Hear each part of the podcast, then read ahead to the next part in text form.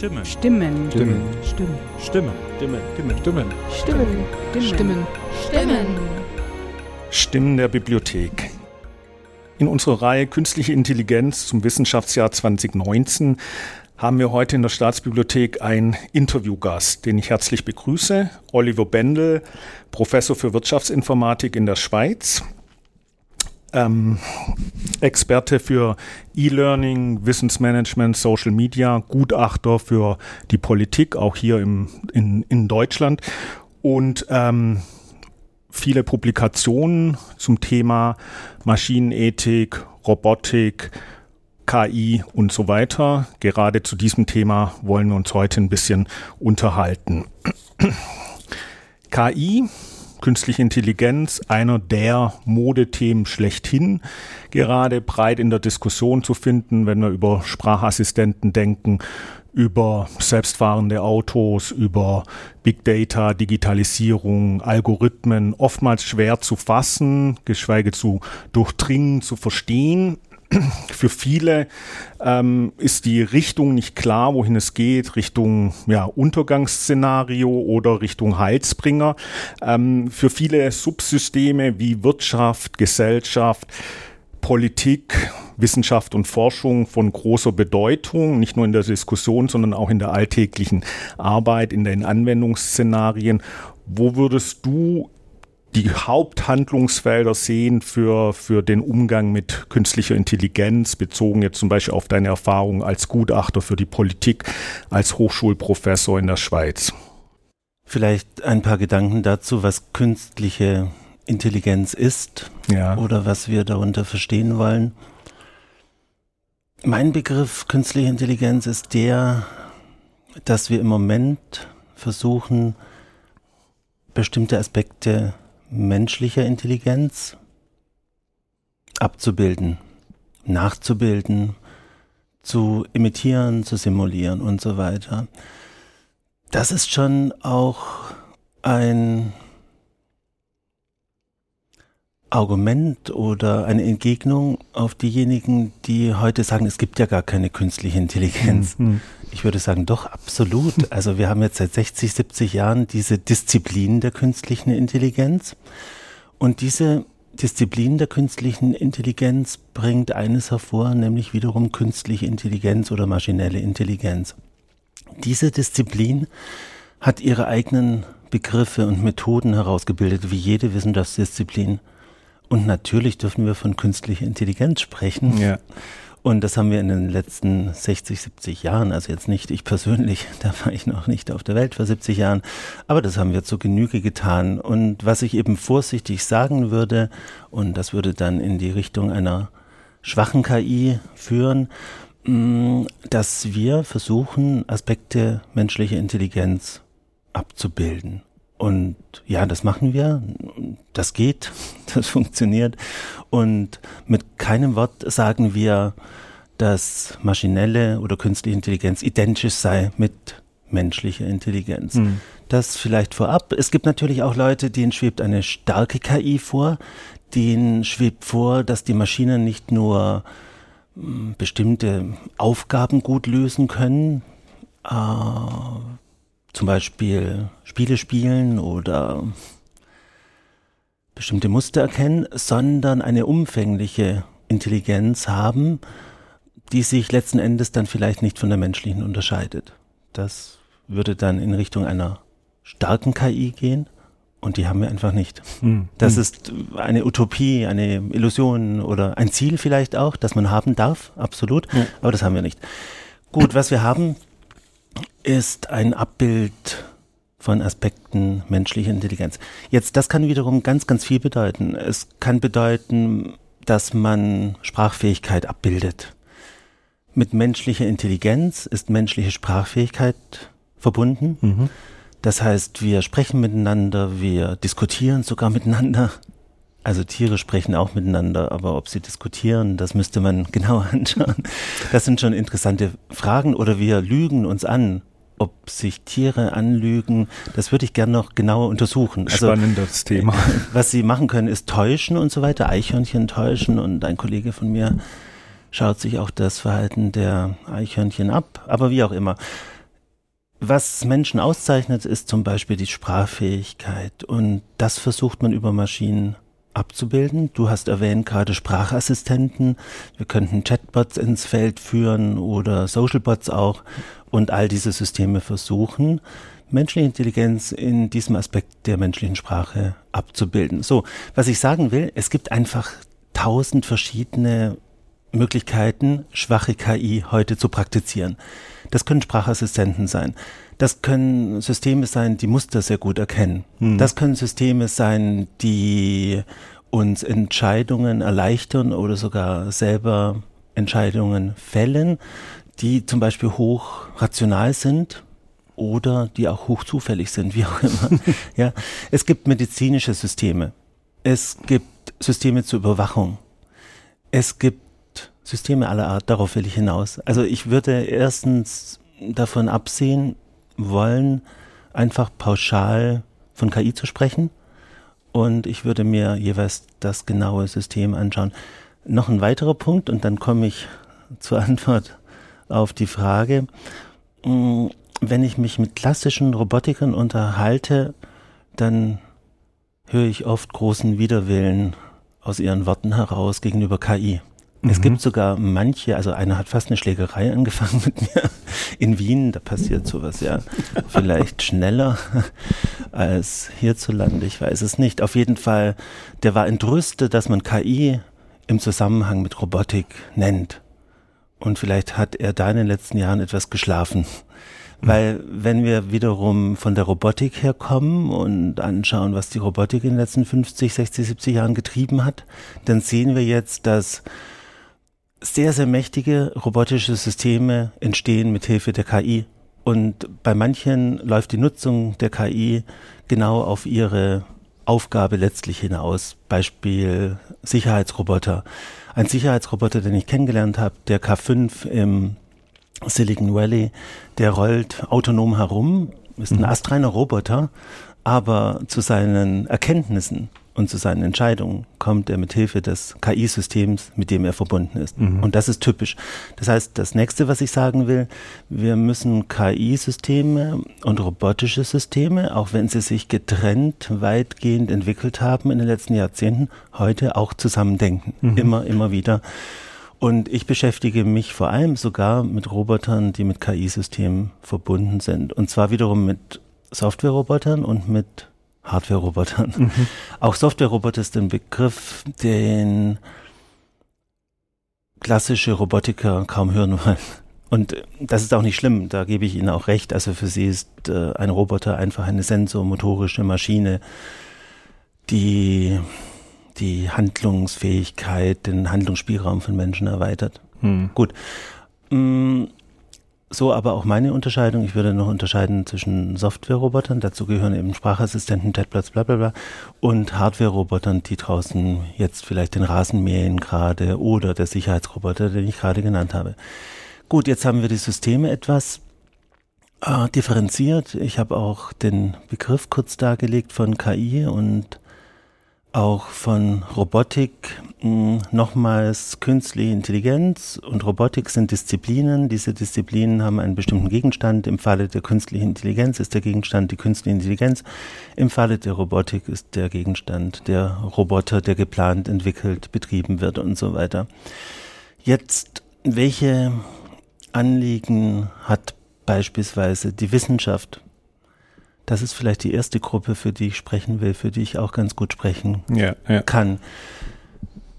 Ich habe mich intensiv beschäftigt mit der griechischen Mythologie. Ich habe mich damit beschäftigt, wie Ovid und Homer, also Homer früher und dann der römische Dichter Ovid, mh, mm, beschrieben haben, künstliche Kreaturen, die wir uns ausgedacht haben.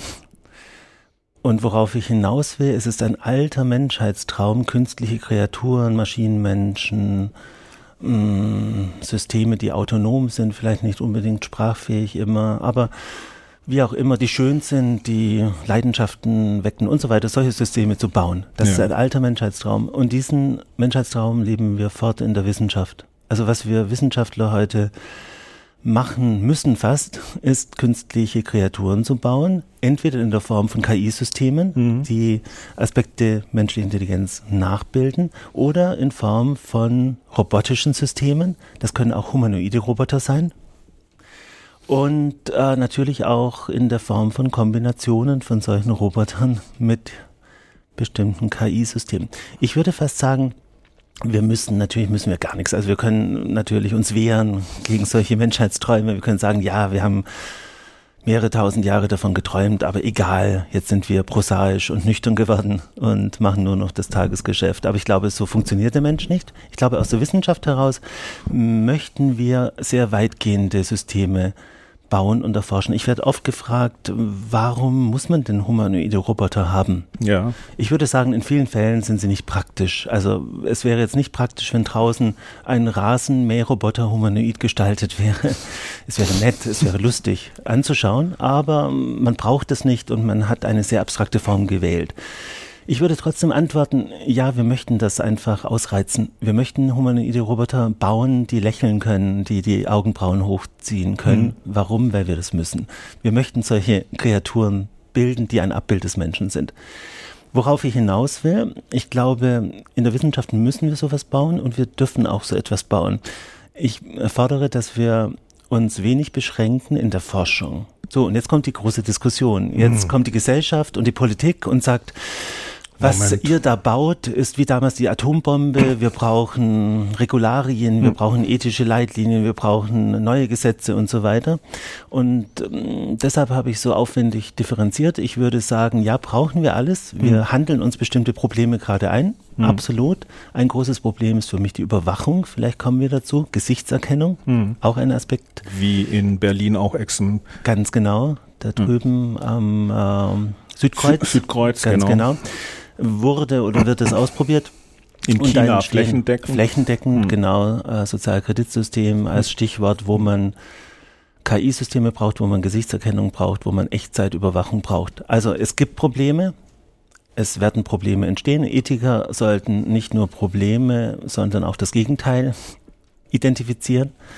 Alles, was zu einem guten Leben beiträgt, aber ohne Zweifel werden Probleme entstehen. Jetzt, warum ich so aufwendig differenziert habe, ich würde trotzdem eine Lanze brechen dafür, dass wir erstmal forschen.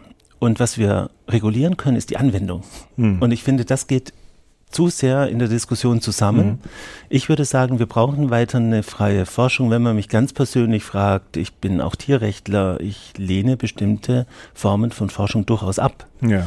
Aber aufgrund dritter Parteien, aufgrund von Tieren, mhm. beispielsweise, die Interessen haben oder leidensfähig sind, mhm. empfindungsfähig mhm. sind.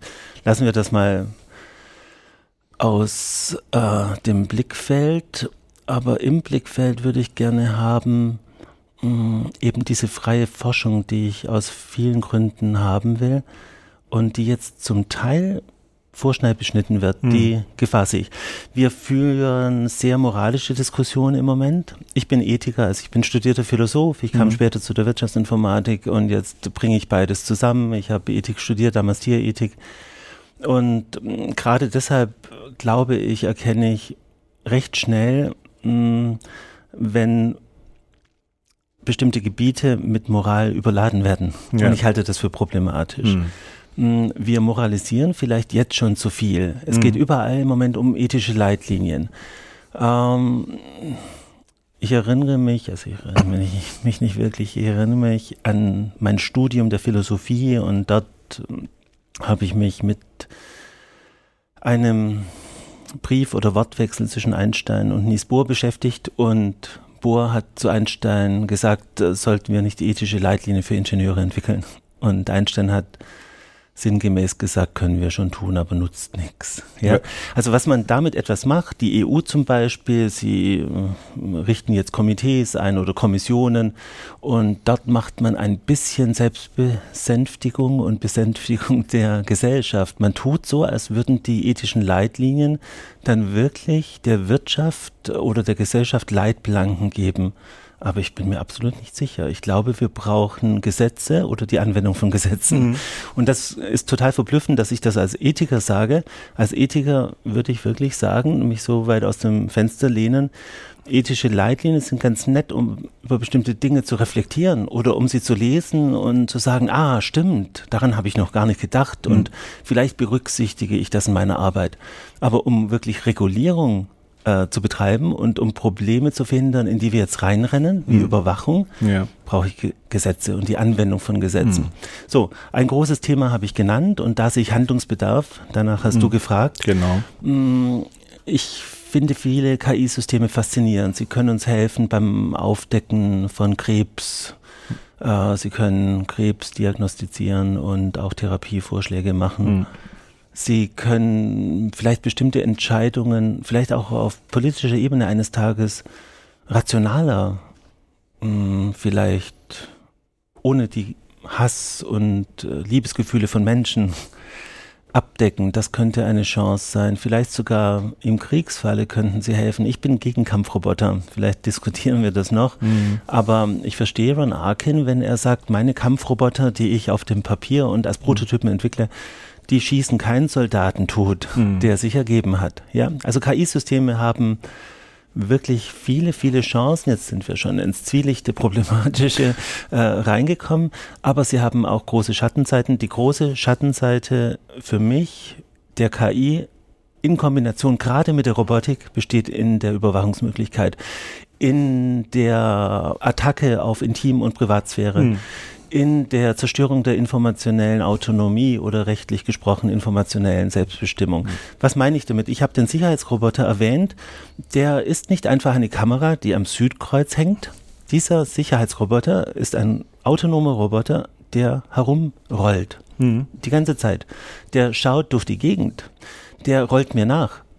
Wenn ich mich verdächtig mache, Person. ganz genau, mhm. wenn ich mich verdächtig mache, dann kann der mir nachrollen. Mhm. Der kann um die Ecke schauen. Mhm der kann sich überlegen, der Bändel rennt jetzt vielleicht zu schnell, das melde ich. Also was der K5 macht, ganz konkret, er schaut nach Auffälligkeiten, er sieht, er hört, er riecht sogar. Mhm. Und wenn er etwas Verdächtiges feststellt, dann ähm, meldet er das an eine Zentrale. Das ist sehr, sehr weitgehend. Und was ich damit sagen will, wenn das nur KI wäre, die in einem System fest verbaut oder in einem System unterwegs wäre, in einem virtuellen Kontext, dann wäre das halb so schlimm. Aber es handelt sich um KI in einem Roboter. Und ja. das eröffnet unheimliche Möglichkeiten und davor habe ich etwas Angst. Das eröffnet unheimliche Möglichkeiten der Überwachung. Hm. Ähm, Im Moment ist der K5 eher eine Einzellösung, man sieht ihn nicht überall. Ist es ein Prototyp? Nein, oder schon? es ist ein Produkt. Ja, es ist ein, es ist ein fertiges, Produkt, marktkonformes. Produkt. Absolut. Das, das der Markt auch nachfragt, ja, also in der Form, wer ist Käufer, beziehungsweise mhm. wo, wo ist er im Einsatz? Er ist im Einsatz zum Beispiel in der Shopping Mall von Stanford. Mhm. Und das ist ausgerechnet Stanford als Marktplatz der Möglichkeiten, was alles technisch Ja, absolut. Stanford, okay. Wenn man dort ist in Palo Alto oder an der Stanford University ja. und so weiter, begegnet man relativ häufig Robotern. Ja. ja. Natürlich ist dort eine ideale Oase, um sowas auszutesten. Mhm. Vielleicht jetzt nicht mehr, denn San Francisco hat gerade Gesichtserkennung durch Behörden verboten. Boten. Ja. Mhm. Und wie weit das äh, dann rausgreift in Silicon Valley und so weiter, muss man schauen. Mhm. Aber eigentlich ein idealer Nährboden, um bestimmte auch verrückte Technologien auszutesten. Der K5 und der K3, sein kleiner Bruder, sind gedacht für Shopping Malls, für Betriebsgelände. Mhm. Was letztendlich uns oder mich mhm. vor allem daran schockt, ist natürlich die Kombination KI mit physisch existenter genau. Robotik. Genau weil ja. die Überwachung von Kaufverhalten im mhm. Netz zum Beispiel wie Kommandosysteme etc. Genau. haben wir uns mehr oder weniger dran gewöhnt oder Richtig. wir dulden sie, weil wir lieber die Vorteile genau. ähm, in Betracht ziehen. Und, und darauf will ich hinaus, das ist ein wesentlicher Aspekt, die Mobilität von Robotern in Verbindung mit KI-Systemen wieder ins Positive gedacht. Ich ja. will ja nicht äh, den dystopischen Ansatz genau, pflegen. Oder, oder noch nicht. Aber was für unglaubliche Möglichkeiten hätte man mit mobilen Robotern verbunden mit KI-Systemen, um Menschen und ihre Sprache besser kennenzulernen. Im Moment stützt man sich auf Textsammlungen, hm. so anstand Lingui und jetzt DeepL und so weiter. Genau. Man hat Übersetzungen genommen aus dem Europäischen Parlament, sehr geschickt, die natürlich immer in verschiedene Sprachen übersetzen müssen. Und dann hatte man von einem Satz die perfekte Entsprechung in, in einer anderen, anderen Sprache, mhm. genau. Das war klug gedacht. Was im Moment immer nur stattfindet, ist äh, etwas im geschlossenen System der Virtualität. Aber es wird viel interessanter, wenn ich hier mobile Roboter habe, die mir zuhören mhm. in Gesprächen. Und wenn ich darüber zeige auf diesen Mähroboter, den ich mir jetzt imaginiert habe, dann schaut der Roboter auch in die Richtung. Und mhm. dann versteht er viel besser, wenn ich sage, schau mal, dieser Mähroboter, wie lustig, der ist mhm. humanoid gestaltet. Sowas habe ich ja noch nie gesehen. Mhm. Dann guckt der Roboter in die Richtung und er versteht diese Verbindung Dumm. zwischen dem, was ich sage und diesem Ding. Mhm. Ja, mhm. also altes philosophisches Thema, also Begriff und Bedeutung. Ja, ich, der Roboter versteht, was ich meine, wo er kann Kontext herstellen plötzlich. Genau, ja? er, also, er, versteht es, er versteht -hmm. die Semantik, er kann genau. Handlungen und Gegenstände identifizieren genau. und bewerten. Das ist immer, noch, immer noch kompliziert, ja. aber ganz anders als in diesem geschlossenen mhm. System. Mhm. Also draußen in der Welt wird der Roboter mit dem KI-System unglaublich viel lernen. Und zwar erstmal ins Positive gedacht. Äh, natürlich wollen wir jetzt nicht die Roboter haben, die uns belauschen und so weiter. Ich, ich denke allein mal von der Entwicklung her natürlich sprachlicher Möglichkeiten. Ja. Und der Roboter könnte auch Ironie lernen. Man sagt ja immer, hm, Kinder verstehen keine Ironie und Roboter auch nicht. Und der Roboter könnte ja uns ins Gesicht schauen, hm. ja, hm. und er würde vielleicht unseren ironischen Gesichtsausdruck verstehen können über Gesichtserkennung ist unheimlich viel möglich im Moment schon. Und er würde dann sagen, ah, äh, es regnet und der Bendel sagt, was für ein schönes Wetter, aber er hat diesen ironischen Gesichtsausdruck und plötzlich versteht der Roboter Sprache. Ja. So, das ist das Positive. Das Negative ist, wenn da draußen auf diesem Platz, auf den ich jetzt immer schaue und äh, auf dieser Wiese, wenn dort 100 mobile Roboter unterwegs sind, dann habe ich keine Lücke mehr. So, und jetzt werde ich doch dystopisch, wenn wir in eine solche Welt hineingeraten, wo in jedem Stadtviertel tausende Roboter leben und in einem arabischen Land soll so ein Gebiet entstehen, sehen hm. mit mehr Robotern als Menschen, dann haben wir ein Problem. Denn nochmals, mobile Roboter in Zusammenhang mit KI haben ein großes Problem, man kann ihnen nicht entkommen. Oh. Ja. Der Kamera im Südkreuz kann ich entkommen, aber dem Roboter nicht. nicht. Und das ist ein Riesenproblem. Es hat einen Anlass, warum du heute hier in Berlin bist. Ähm, du oder die nächsten Tage sogar. Ähm, du führst ein Kolloquium durch ähm, im Bereich Pflegerobotik was letztendlich die Kombination darstellt zwischen KI und Robotertechnik in einem ja sehr intimen sozialen Bereich, ähm, wenn wir jetzt mal weggehen von Automationsroboter in der Produktion und in der Logistik, zusehends auch KI-Lösungen im Bereich, wie wir uns früher nicht vorstellen konnten, Rechtsprechung, Börse, ähm, Buchhaltungssysteme, wo letztendlich Arbeitsplätze verschwinden. Was ist der Gegenstand dieses Kolloquiums? Was ist es mehr als quasi ein, ein, eine Vorausschau, wohin wir uns entwickeln können? Gibt es schon tatsächlich in diesem Bereich ja Bedarf sicherlich aufgrund des demografischen Wandels, aber auch Nachfrage. Erzähl ein bisschen was zu diesem ja. geplanten Kolloquium. Also zunächst mal ist es ein sehr offenes Format. Wir verfolgen keine mh, mm, Ziele der Gestalt, dass wir die Haltung von Menschen verändern wollen, sondern wir wollen mit den Menschen diskutieren. Wir wollen über etwas diskutieren. Ich werde oft gefragt, ja, Bendel, was ist denn Ihre Haltung dazu? Sie müssen doch eine ablehnende Haltung zu Blickerobotern haben. Ja. Man verwechselt immer äh, den Beruf des Ethikers mit, mit dem Moralisten. Leider, hm. leider. Und ich sage dann, nein, ich habe keine ablehnende Haltung gegenüber Pflegerobotern in grundsätzlicher Art. Ich sehe Vorteile und Nachteile. Hm. Und ich glaube, das wollen wir beim Berliner Kolloquium herausarbeiten. Deshalb haben wir ganz verschiedene Disziplinen eingeladen. Ich werde selber aus ethischer Perspektive sprechen Mm, andere auch und aus technik-philosophischer äh, Perspektive wie Armin Grunwald, der mhm. Kommt beispielsweise. Mm, Es werden also viele Perspektiven eingenommen. Wir haben auch Maschinenethiker da. Also ich werde mich selber als Maschinenethiker zurückhalten und zwei Berühmtheiten das Wort geben, nämlich Susan Leigh Anderson und Michael Anderson, die seit vielen Jahren eben auch Hardware-Roboter bauen mit moralischen Fähigkeiten. Ich mache das auch, aber vor allem Software-Roboter. Mhm. Wir haben einen Hardware-Roboter gebaut. Also wir wollen dieses umstrittene, jetzt schon umstrittene Feld der Pflegerobotik ganz offen diskutieren. Ja. Wir verfolgen keine Manipulationsziele. Ähm, was sind überhaupt Pflegeroboter? Also Pflegeroboter sind Roboter, die man in Pflege und Betreuung einsetzen mhm. kann. Manche kritisieren den Begriff, sagen, es gibt keine Pflegeroboter. Auch da rate ich zu etwas mehr Gelassenheit. Also wir bilden alle Komposita mit Roboter ähnlich. Industrieroboter sind Roboter, die man in der Industrie einsetzt. Mhm. Sie erledigen nicht alle Arbeiten, die dort anfallen, ersetzen auch nicht Arbeiterinnen oder Arbeiter vollumfänglich. Ja. Das ist Unsinn. Sie decken einfach ein kleines Feld ab. Mm, und so kann man weitermachen. Kampfroboter ersetzen nicht Soldaten in allen Aspekten, mhm. sondern haben ganz bestimmte Aufgaben in einem Krieg oder in einer Kampfhandlung. Und so auch der Pflegeroboter. Pflegeroboter sind einfach Roboter, die man in Pflege und Betreuung einsetzen kann oder einsetzen wird. Die meisten Pflegeroboter sind heute, wenn ich den Begriff eng nehme, Prototypen. Die meisten. Es gibt welche, die in Kleinserien vorliegen. So, so weit ist man.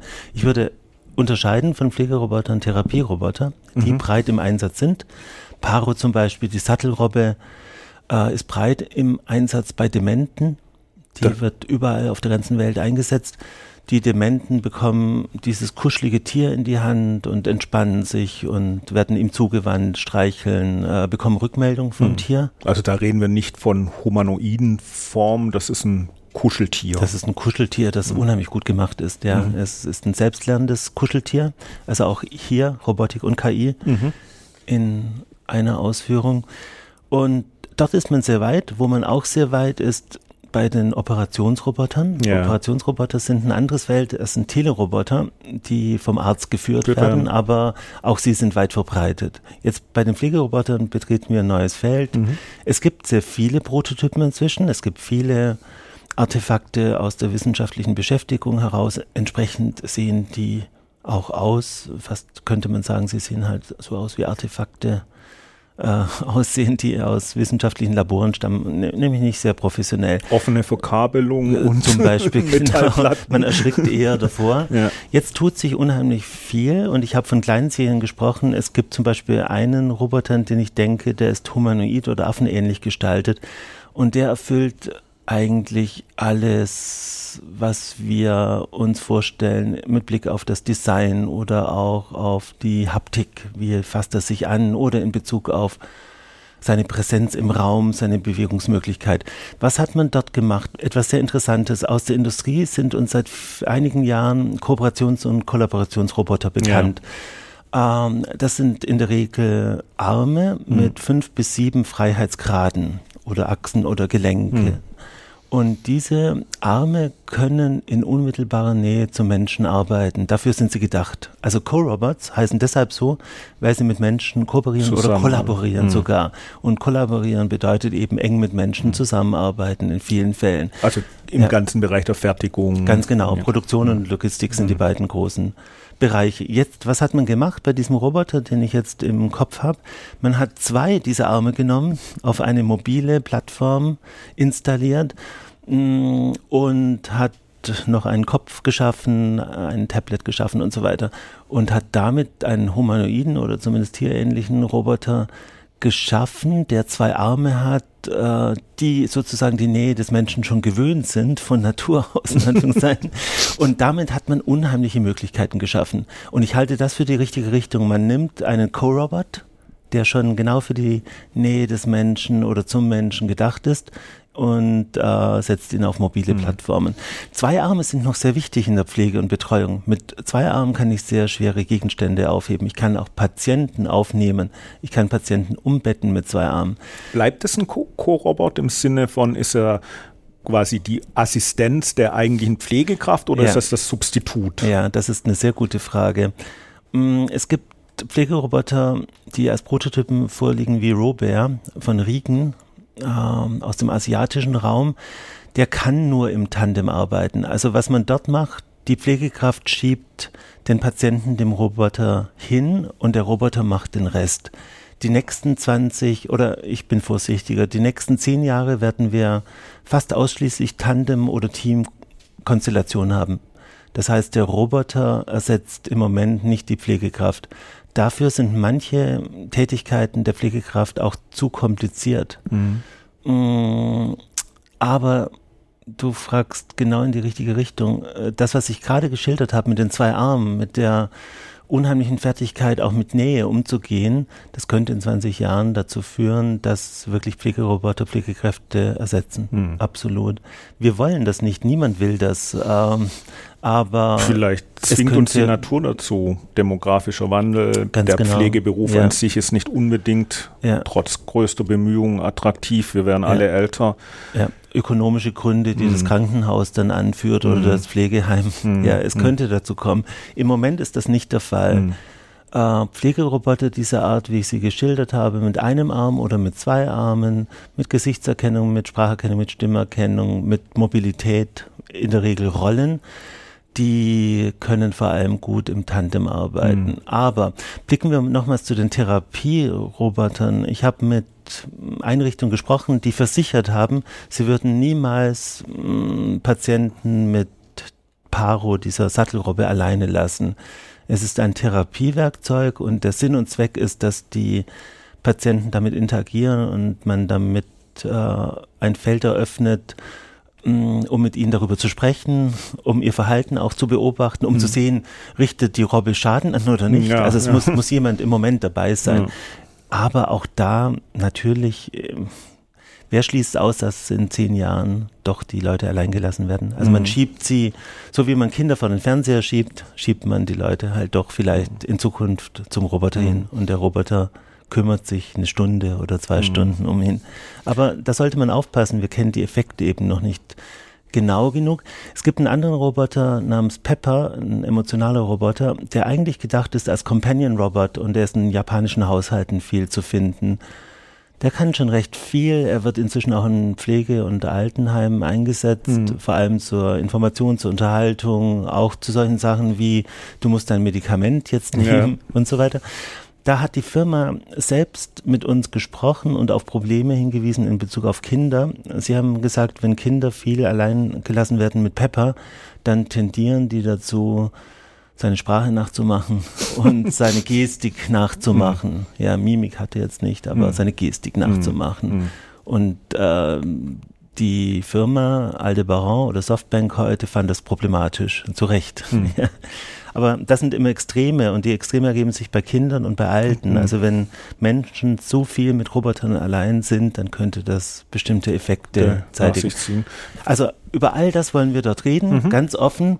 Wir haben viele mm, Leute eingeladen, auch jemanden aus der Politik, der abgesagt hat. Und da versäumt die Politik wirklich ihre Chance, in den Dialog zu kommen und mit uns darüber zu diskutieren. Wir haben Ersatz gefunden, hochkarätigen Ersatz, den ja. bekanntesten Technikphilosophen Deutschlands, mhm.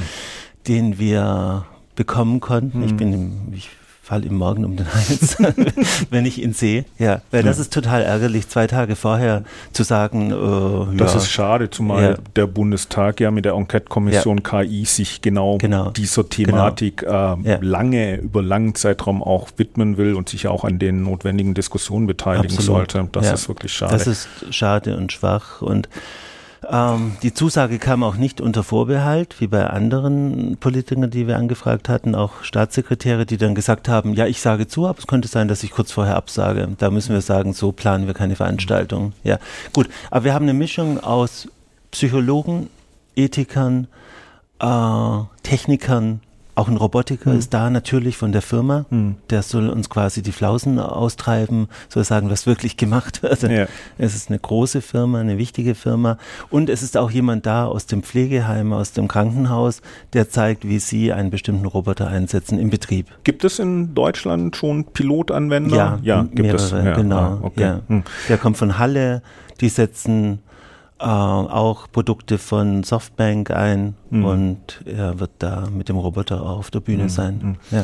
Du hast jetzt schon vereinzelt angesprochen, ähm, den Bereich Maschinenethik, ähm, was du selber an Projekten schon in diesem Bereich gemacht hast.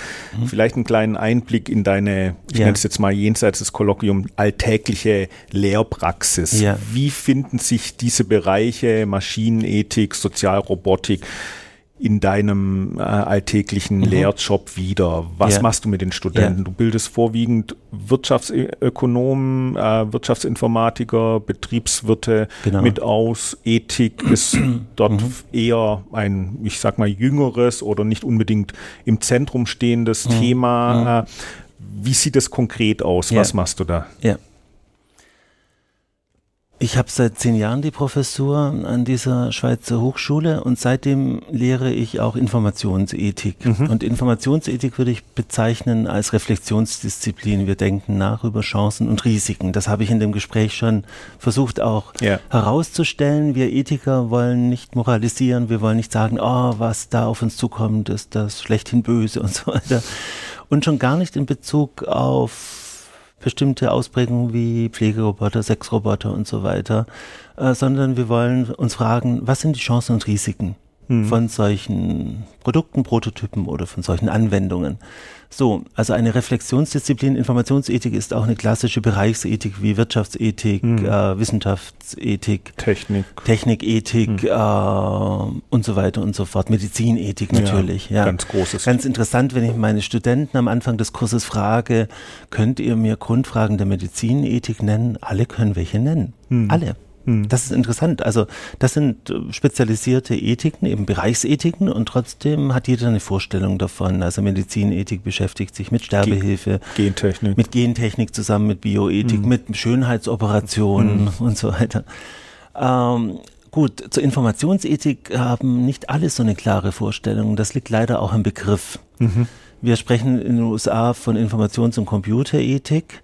Bei uns heißt Informationsethik heute mh, hm, vor allem eine Bereichsethik, die sich nicht oder nicht nur mit der Ethik der Information beschäftigt, sondern mit der Ethik der Informations- und Kommunikationstechnologien. Mhm. Also der Begriff funktioniert wie Informationsgesellschaft. Das ist ja nicht die informierte Gesellschaft, Nein. sondern die Gesellschaft, die sich der Informations- und Kommunikationstechnologien bedient, ja, oder Informationsmanagement. Die meisten verstehen darunter Planung, Betrieb und so weiter von Informationssystemen, mhm. also eine typische Wirtschaftsinformatik Angelegenheit. So, das lehre ich seit zehn Jahren. 2012 schon ist die Maschinenethik dazugekommen. Seitdem forsche ich in der Maschinenethik systematisch.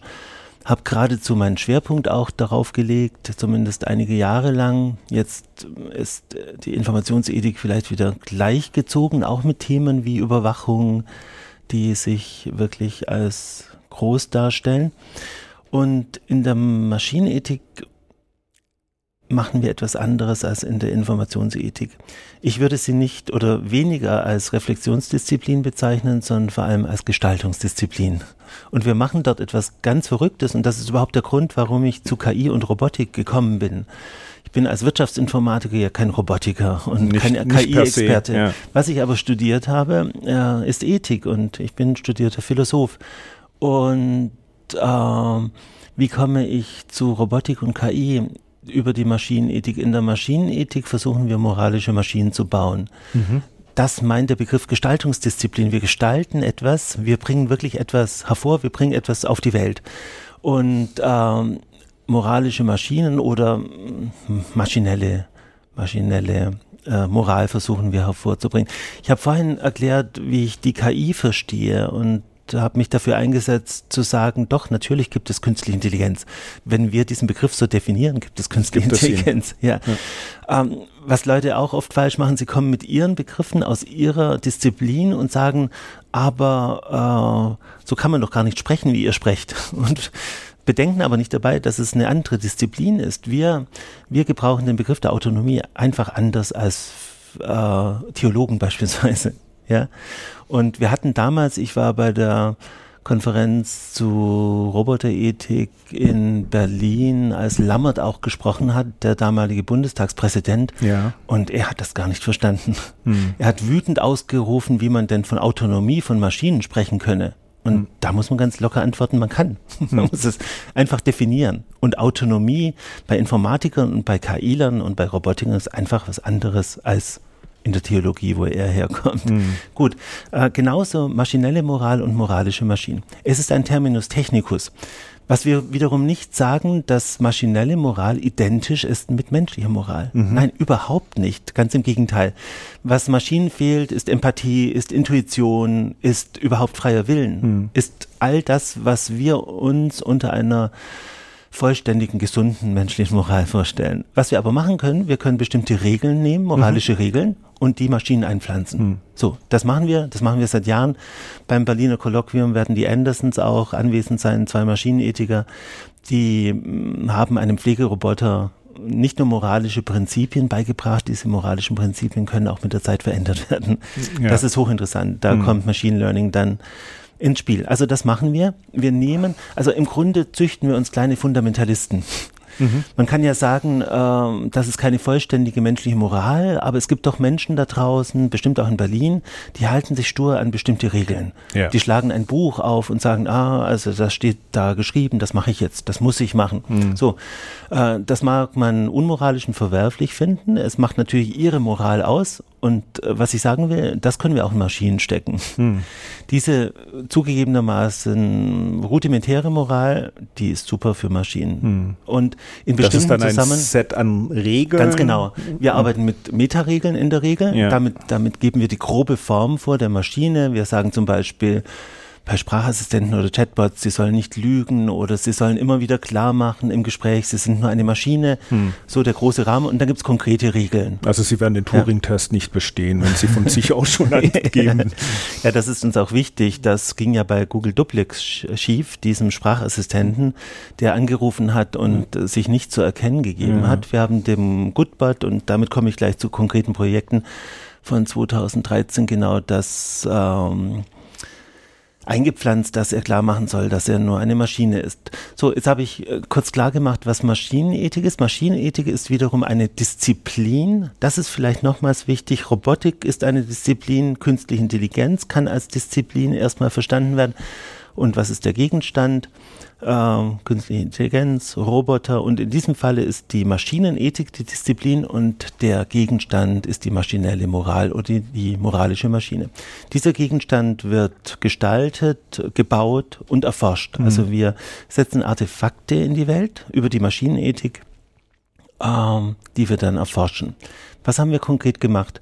Wir haben 2013 den Goodbot geschaffen, einen Chatbot, der Probleme des Benutzers erkennen konnte mhm. Und moralisch adäquat darauf reagieren konnte.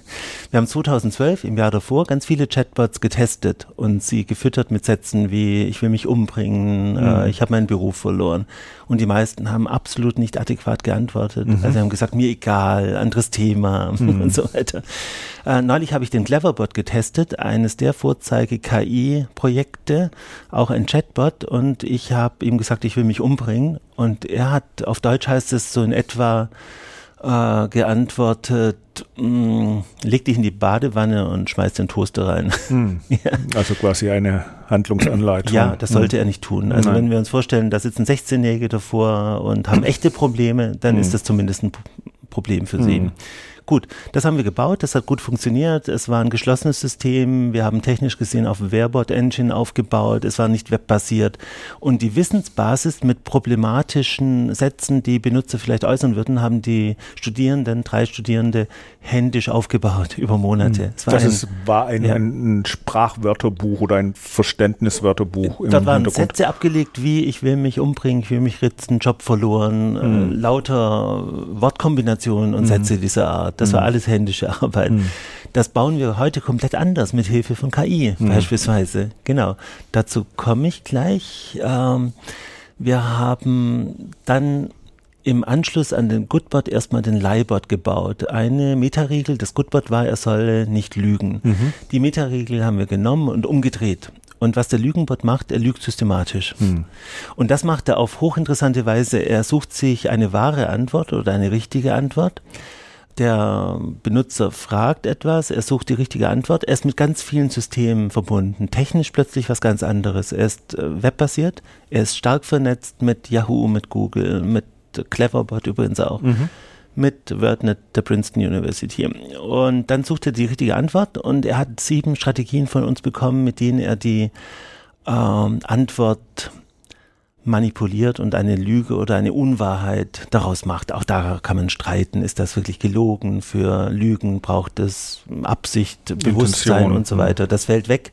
Aber was wir doch geschafft haben, er nimmt eine für wahr gehaltene Aussage und verdreht sie. Hm. Übrigens auf sehr interessante Weise. Manche Strategien sind genuin maschinell, so kann kein Mensch lügen. Also wir haben eine Maschine geschaffen, die fast ein besserer Lügenbold ist als ein Mensch. Jetzt, warum machen wir sowas? Zunächst würde ich wieder argumentieren, die Forschung sollte frei sein. Da ja. schließe ich an das an, was ich so am Anfang, Anfang gesagt habe. Und ich bin nicht der Meinung, dass Ethik erstmal nur das Gute in die Welt bringen muss, äh, äh, unmittelbar und direkt. Hm. Da verwechselt man etwas. Ich habe vorhin im Zug, äh, im Flugzeug, im Flugzeug gelesen, noch bevor die Maschine gestartet ist. Wir hatten Verspätung. Dort war ein Leserbrief abgedruckt irgendwo und dort stand, er würde jetzt Ethik, Ethik studieren, um das Gute in die Welt zu bringen. Ich, ich würde ihm am liebsten zurückschreiben, tu das nicht. Das, das ist jetzt nicht der Sinn und Zweck von Ethik. Der Sinn und Zweck von Ethik ist, das Gute und Böse zu untersuchen. So sehe ich die Ethik zumindest. Ja. Das heißt auch, das ähm, Böse zu erschaffen, um es zu verstehen. Ganz genau. Mhm. Und das ist natürlich hoch umstritten. Das kann man heiß diskutieren. Mhm. Soll man die Atombombe der KI schaffen, um sie zu verstehen mhm. und zu erforschen? Soll man die Atombombe der Maschinenethik schaffen, um sie zu verstehen? Wo, wo ja. ist die Grenze? Wo Stichwort die Grenze? Ja. Boston Dynamics, Kampfroboter. Richtig. Absolut, mhm. ja. Jetzt haben wir nicht die Atombombe geschaffen, noch nicht mal ein Atombömpchen. wir haben eine kleine, sehr lustige Maschine geschaffen, die wir trotzdem unter Verschluss gehabt haben. Mhm. Ja, wir schicken sowas nicht in die Welt hinaus. Und diesen kleinen Lügenbot oder Leihbot im Englischen, den haben wir geschaffen und erforscht. Mhm. Ich glaube, das ist legitim. Und trotzdem würde ich hier schon sagen, Vorsicht, wir möchten das nicht äh, raus in die Welt pusten. Mhm. Ja, denn damit kann man wirklich heiße Sachen machen. Man kann damit in Wahlkämpfe eingreifen. Man kann damit die Benutzer auf den sozialen Medien manipulieren. manipulieren. Ja, mhm. das ist ein sehr geschicktes Tool. Und trotzdem, ich würde argumentieren, erstens darf Maschinenethik Artefakte aller Art hervorbringen, ja. gute und böse Maschinen. Und ich würde äh, präziser sprechen wollen, moralische und unmoralische Maschinen, eben mit mhm. dem Terminus technicus, den ich genannt habe. Dann geht es darum, diese Maschinen zu verstehen, zu erforschen. Und am Ende kann es darum gehen, wenn ich persönlich das will oder als Wissenschaftler auch darin meine Berufung sehe, die Erkenntnisse zu nehmen, um verlässliche, vertrauenswürdige und gute Maschinen zu bauen. Ja, und das haben wir am Ende auch gemacht. Wir haben gezeigt, äh, schaut mal Leute, der Lügenbot kann nur gut lügen, wenn das Ausgangsmaterial astrein ist, nämlich wirklich die reine Wahrheit enthält. Mhm. Äh, sobald wir Wiki Wikipedia einbezogen haben, war die Lüge nicht mehr gut, denn Wikipedia enthält oft nicht die reine Wahrheit. Ja? Mhm. Und dann konnten wir sagen, okay, wenn ihr wirklich verlässliche Maschinen bauen wollt, dann braucht ihr was anderes als Wikipedia in mhm. Zukunft. Und das ist interessant, alle Sprachassistenten haben äh, im Moment Angst, also die Betreiber haben Angst davor, dass Wikipedia wegbrechen könnte, weil Google Assistant und Siri und alle arbeiten mit Wikipedia. Mhm. Sie bekommen ihr Wissen über Wikipedia. Und das ist eigentlich hochinteressant. Wir verlassen uns auf diese Systeme. Ich frage Google Assistant, du wärst Rihanna und Google Assistant sagt, Rihanna ist eine bla bla bla Sängerin aus so und so. Mhm. Und ich glaube das erstmal. Was Google sehr gut gemacht hat, ähm, am Anfang sagt Google Assistant, Wikipedia sagt bla bla bla. Mhm. Dann kann ich immerhin die Quelle einschätzen. Und meine Studierenden, du hast nach der Lehre gefragt, dürfen zum Beispiel im Fach Informationsethik äh, dürfen Sie Wikipedia nicht zitieren. Überhaupt dürfen Sie Wikipedia nicht zitieren. Okay, also das haben wir gezeigt in diesem Projekt und am Ende führt es natürlich dazu, dass wir auch bessere Maschinen bauen können. Das dritte Projekt ist ein sehr pikantes, nämlich der Bestbot. Der Bestbot hat Gesichtserkennung. Äh, wir haben in diesem Falle keine große Wissensbasis aufgebaut mit tausenden von möglichen Sätzen, die Benutzer sagen würden. Wir haben erstmal Textanalyse äh, als System eingebaut, mhm. verbunden mit Emotionserkennung. Das heißt, wenn der Benutzer etwas eintippt, dann wird das analysiert und die Maschine versteht, ah, der hat ein Problem. Gleichzeitig haben wir aber Gesichtserkennung. Das heißt, die Maschine schaut über die Webcam oder ja, über okay. die also Kamera im, im mhm. Notebook, mhm. Äh, schaut in das Gesicht des Benutzers und äh, macht eben auch Emotionserkennung. Mhm. Und jetzt kommt etwas, was sehr creepy ist. Der Benutzer gibt zum Beispiel ein, mir geht's super und die Maschine guckt im Gesicht mhm. und denkt, ähm, dem geht's gar nicht super. Mhm. Und die Maschine thematisiert das dann. Ja, also das ist wirklich unheimlich.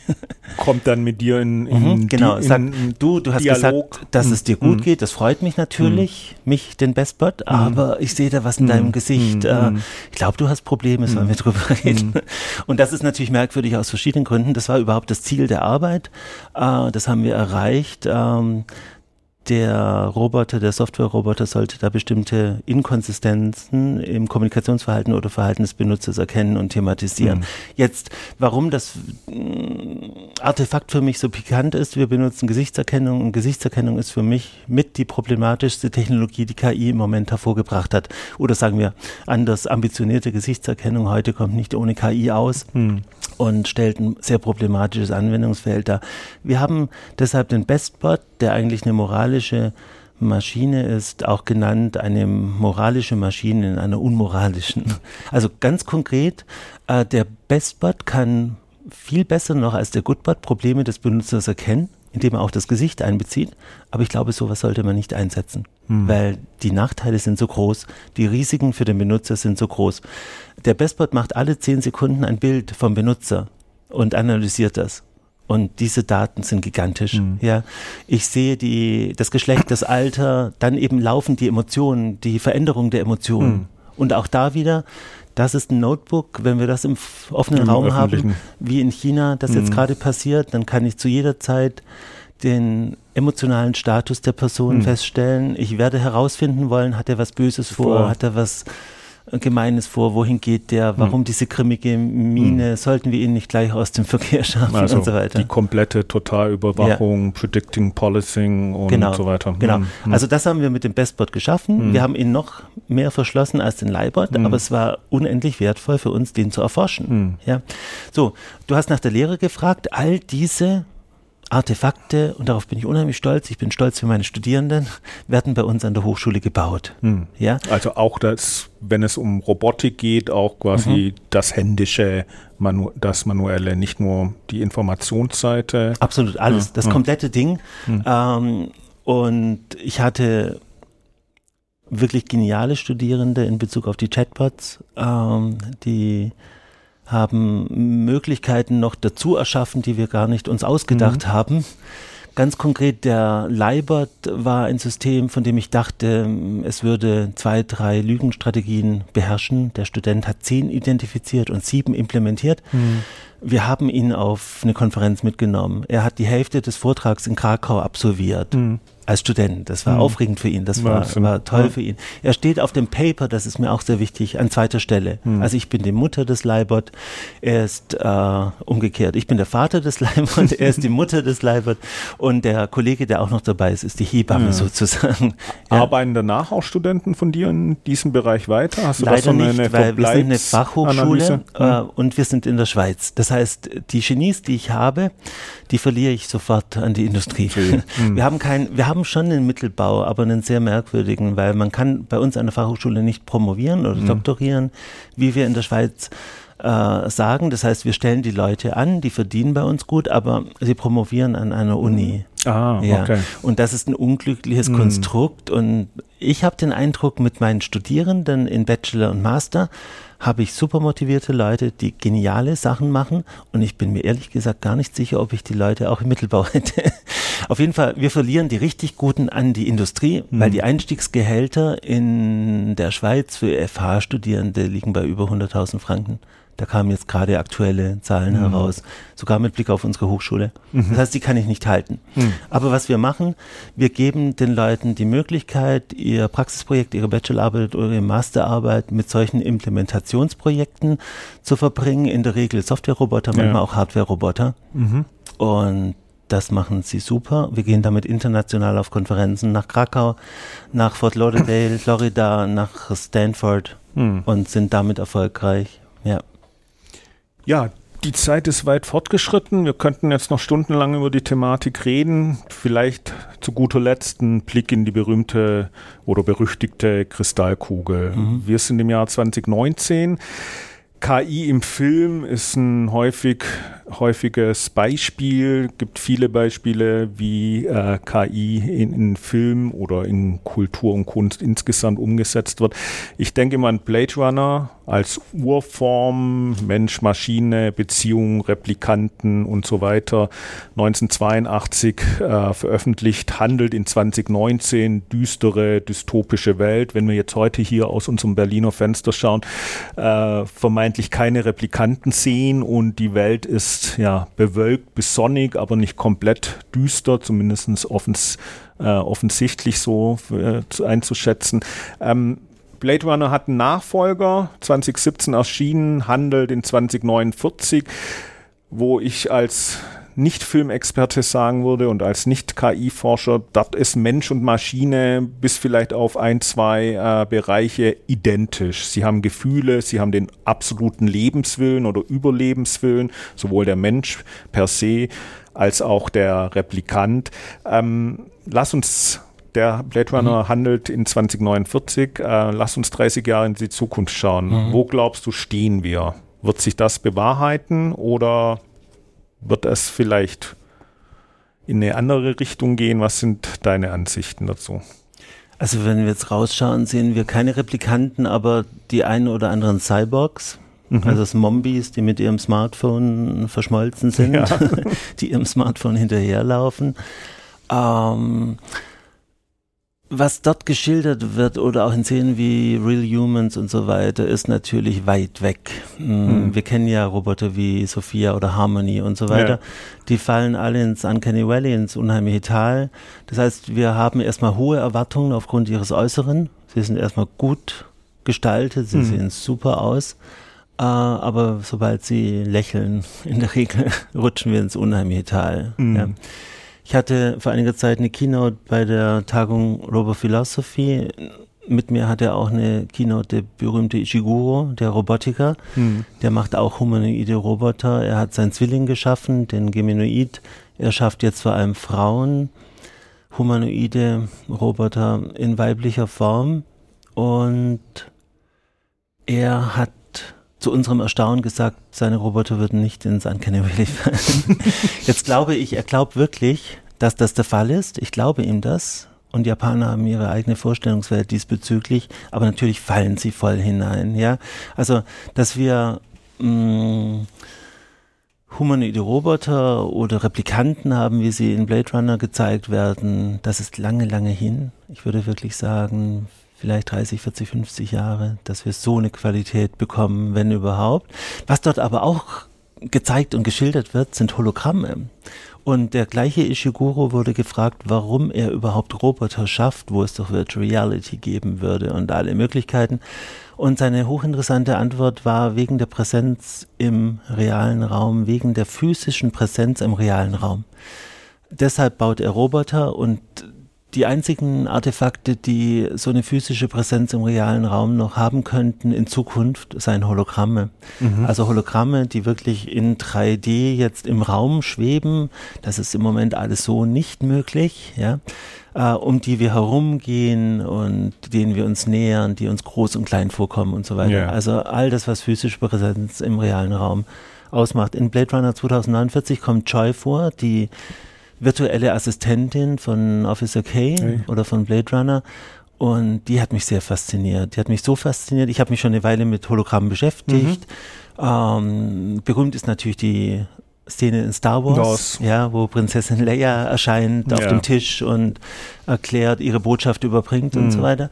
Und was dort filmtechnisch gemacht wurde, in Bezug auf die Hologramme. Das waren natürlich keine realen Hologramme, ja, aber was dort filmtechnisch uns vorgeführt wurde, war phänomenal. Ja, hm. Und es gibt eine Szene, äh, Officer K, der Replikant, äh, kann eben keinen Sex haben mit seiner Assistentin Joy. Joy besorgt dann eine Prostituierte, die auch Replikantin ist, hm. wie Officer K, und verschmilzt mit ihr hm. zu einer dritten Frau. Das ist eine aufsehenerregende Szene, wirklich toll gemacht die lagern sich so übereinander, aber sie werden nicht perfekt eins. Das wollte der Regisseur so. Der wollte, dass man die technische Imperfektion sieht und das ist eine ganz großartige Szene. Ähm, ich glaube, die Entwicklung dort geht weiter. Wir haben jetzt in Japan die sogenannte Gatebox. Sieht aus wie eine Kaffeemaschine und in der Gatebox wohnt ein Anime-Mädchen, ein Hologramm-Mädchen. Mhm. Das ist ein echtes Hologramm. Mhm. Äh, echte Hologramme brauchen im Moment irgendwas. Also sie brauchen eine Pyramide oder sie brauchen ein Gefäß, wo sie projiziert werden. Deshalb äh, im freien Raum ist, ist es im Moment schwierig. Was mhm. wir auf Bühnen sehen, das sind Projektionen ja. äh, auf Vorhänge oder auf Glasscheiben ja. beispielsweise. So, was dort passiert, ist sehr interessant. Die Gatebox mit diesem Hologrammmädchen ist im Grunde sowas wie Alexa, aber mit visuellen oder optischen Fähigkeiten in zwei Richtungen. Also erstens ist das eine Visualisierung. Mhm. Das heißt, der Betrachter wird angesprochen von ihr, also in ästhetischer Weise sozusagen. Sie tanzt ihm was vor, sie hat Mimik, Gestik und so weiter. Und gleichzeitig kann sie über Gesichtserkennung den Betrachter auch observieren wiederum. ja, also es geht weit über Alexa hinaus. Und was das Skatebox-Mädchen auch macht, sie schickt ihrem Besitzer, Benutzer äh, Nachrichten auf das Handy und sagt, hey, ich vermisse dich, komm doch schnell wieder heim und so weiter. Das heißt, es wird auf allen möglichen Ebenen eine hohe Emotionalität aufgebaut. Und vielleicht ist das ein gutes Stichwort zum Schluss. Ich glaube, die eine große Gefahr, wenn wir doch von Gefahren sprechen, ist die Überwachung. Mhm. Die andere große Gefahr besteht in der Emotionalität, die durch künstliche Kreaturen aufgebaut wird. Denn hier werden soziale Beziehungen oh. generiert, hm. die einseitig sind hm. und nicht allen Menschen ist das klar. Hm. Wiederum Kindern und Alten oder Einsamen ist das nicht klar. Hm. Und in einem Film, den das SRF gezeigt hat, äh, ist ein junger Mann zu sehen oder ein nicht mehr ganz junger Mann, der sie geheiratet hat oder zumindest der Meinung ist das. Und er spricht sehr ernsthaft von seiner Frau und er liebt seine Frau, mhm. aber seine Frau ist dieses Hologramm-Mädchen.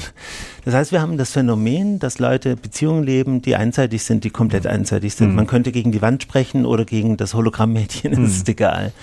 Und aufgrund der sprachlichen Möglichkeiten, damit haben wir angefangen, aufgrund der visuellen Möglichkeiten und aufgrund der Tatsache, dass äh, solche künstlichen Kreaturen uns observieren und analysieren können. Sie sehen unsere Emotionen und können adäquat darauf reagieren. Das führt dazu, dass sie die Illusionen ins Perfekte treiben können hm. und die Emotionalisierung ins Perfekte treiben können. Und das ist eine Gefahr. Die das ist spooky, ja. Mhm, ja. Das ist spooky. Das wird eingebaut werden in Sexroboter, aber auch in soziale Roboter aller Art, die uns bedienen in Hotels und und so weiter. Mhm.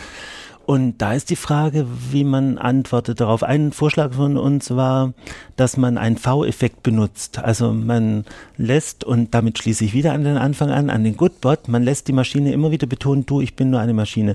Du kannst dich verlieben in mich, alles okay, aber mhm. bedenke, ich bin, ich bin eine Maschine. eine Maschine. Ich ja. bin, ich mhm kann da nicht mithalten, ja, sozusagen. Ja.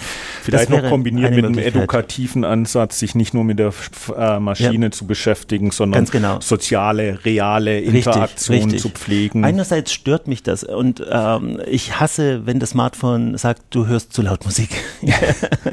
ich mag dieses Pädagogische nicht. Andererseits habe ich keine andere Lösung im Moment. Also die Maschine stört, wie Brecht das Theater die Illusion gestört hat, so stört die Maschine, deshalb V-Effekt ab und zu die Illusion ja, ja, und kann dabei auch pädagogisch werden. Und schon rutschen wir wieder in die Maschinenethik übrigens. Das ist hochinteressant. Ja, ja herzlichen Dank. Hm?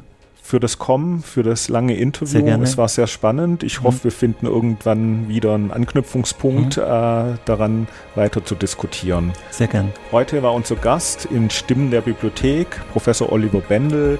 Vielen Dank. Danke.